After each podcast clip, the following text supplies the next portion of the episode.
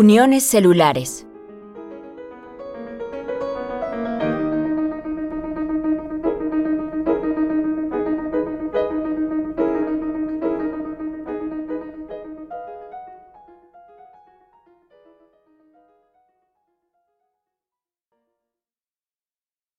Existe otra forma de unir las células en forma permanente. Esta involucra modificaciones de la membrana celular en los sitios de unión. En las células animales se reconocen tres tipos, las uniones adhesivas, las uniones estrechas y las uniones con hendidura. Todas las uniones animales, como los desmosomas, presentan un tipo de proteínas intracelulares que interaccionan con el citoesqueleto y proteínas membranales que se unen a las de células adyacentes o a la matriz extracelular. Esto ayuda a mantener la integridad del tejido y a evitar el exceso de tensión mecánica. Los tejidos sujetos a una excesiva tensión, como el músculo y los epitelios, son ricos en este tipo de uniones. Las uniones estrechas, formadas por proteínas adhesivas que se conectan fuertemente con las de las células vecinas, ponen en estrecho contacto a las membranas de las células, impidiendo que los fluidos se filtren en el espacio intercelular. Esto obliga a los iones y moléculas diversas a ingresar a la célula solo a través de las proteínas de transporte situadas en la zona apical. Este tipo de unión es muy abundante en células con una polaridad definida, como las epiteliales y las de los conductos y cavidades de glándulas, como el hígado y el páncreas. Las toxinas producidas por la bacteria Vibrio cholerae alteran la composición de las proteínas de las uniones estrechas, provocando una pérdida considerable de fluidos y de iones hacia las células intestinales, lo que produce una fuerte deshidratación y eventualmente la muerte. La unión con hendidura está constituida por un cilindro formado por seis subunidades de proteína, que se encuentra alineado perfectamente con otro cilindro igual que se localiza en una célula vecina. Las dos uniones ensambladas integran un canal hidrofílico muy delgado que permite el paso rápido de iones y pequeñas moléculas entre células vecinas sin tener que pasar por el espacio extracelular. Estas uniones son abundantes en células que requieren de una comunicación rápida y eficiente, como las del tejido muscular cardíaco, las células nerviosas y las del embrión en desarrollo. En las plantas, los plasmodesmos permiten la comunicación intercelular de manera análoga a las uniones con hendidura.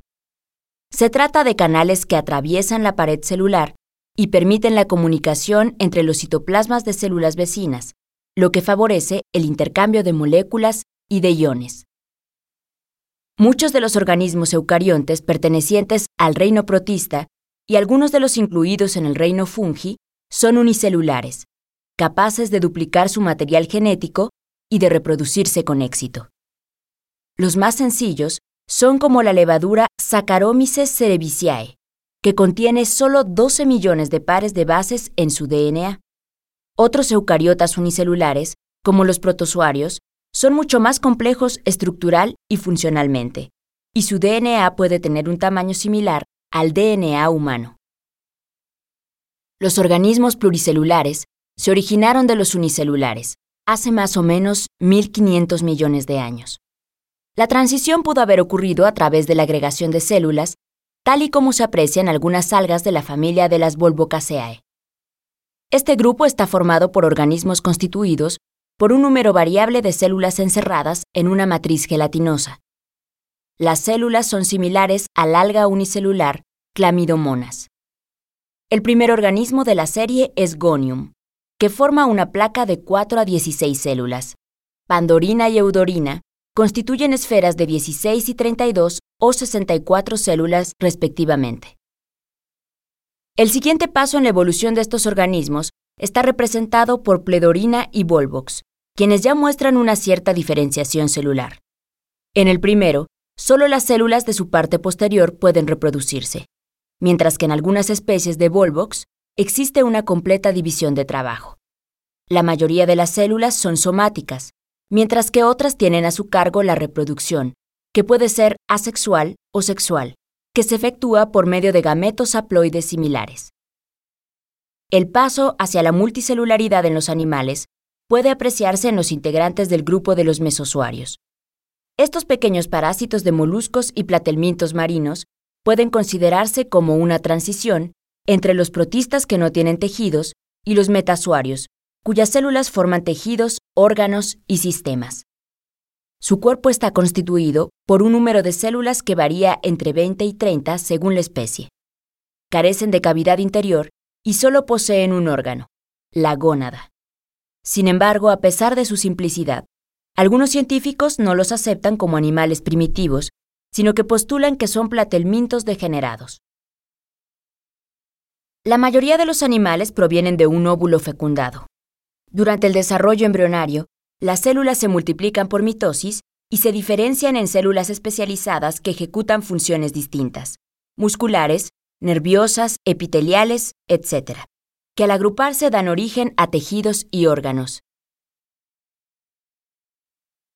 El proceso de diferenciación es muy notable, debido a que todas las células poseen la misma información genética.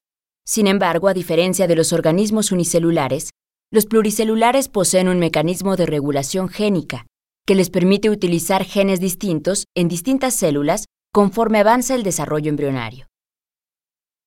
Los animales que pertenecen a grupos muy alejados evolutivamente, como mariposas, gusanos o ratones, poseen un mecanismo regulador similar, lo que indica que esta es la herencia de un ancestro anterior a la formación de los dos grandes grupos en que se dividen los animales, protostomados y deuterostomados, y cuya antigüedad se calcula en por lo menos 500 millones de años.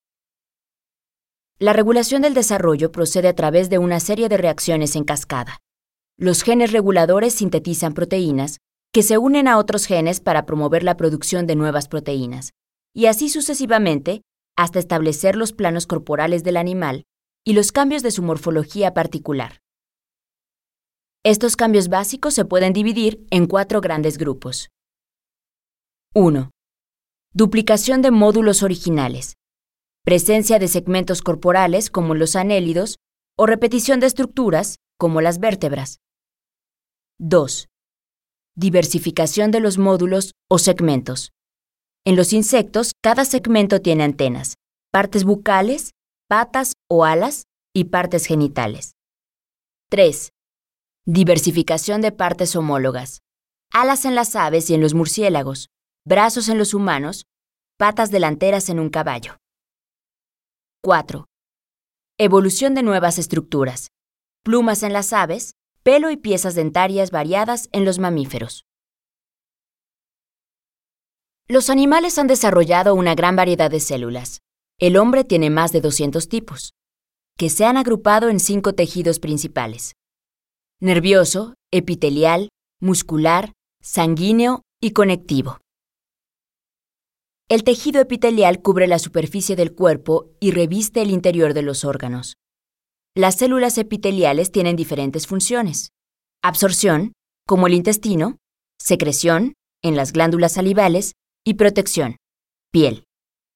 En cuanto a su forma, esta cambia de acuerdo a la función que desempeñan. Por ejemplo, las células epiteliales encargadas de la secreción tienen forma cuboidal y un aparato de Golgi muy desarrollado. El tejido conectivo, que soporta y refuerza a los otros tejidos, incluye hueso, cartílago y tejido adiposo, cada uno con sus células características, osteoblastos y osteoclastos, condrocitos y adipocitos, respectivamente.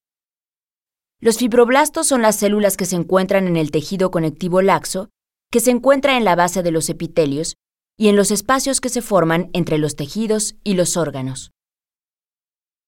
La contracción muscular y el movimiento corren a cargo del tejido muscular que está formado de células alargadas que se contraen gracias a la presencia de proteínas fibrilares, que se deslizan entre sí con gasto de una enorme cantidad de adenosintrifosfato, ATP. La sangre se considera parte del tejido conectivo.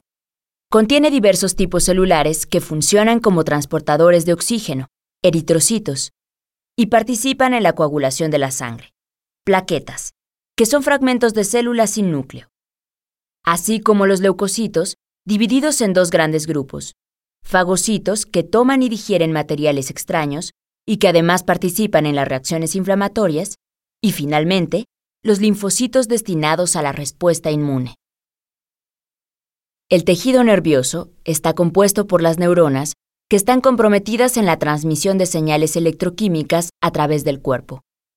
Son células muy especializadas, extraordinariamente variadas en tamaño y forma, dependiendo de la función que desempeñan. Responden a estímulos como presión, luz, sonido y a la presencia de químicos diversos. Las neuronas no solo se comunican entre sí, sino también con otras células, con el objeto de mantener la homeostasis del organismo. El tejido nervioso posee igualmente las células de la glía, que también participan en la transmisión nerviosa. Además de proporcionar nutrimentos a las neuronas, mantener el balance iónico y formar las vainas de mielina de algunos axones. El siguiente nivel de complejidad de los organismos multicelulares es el de los órganos.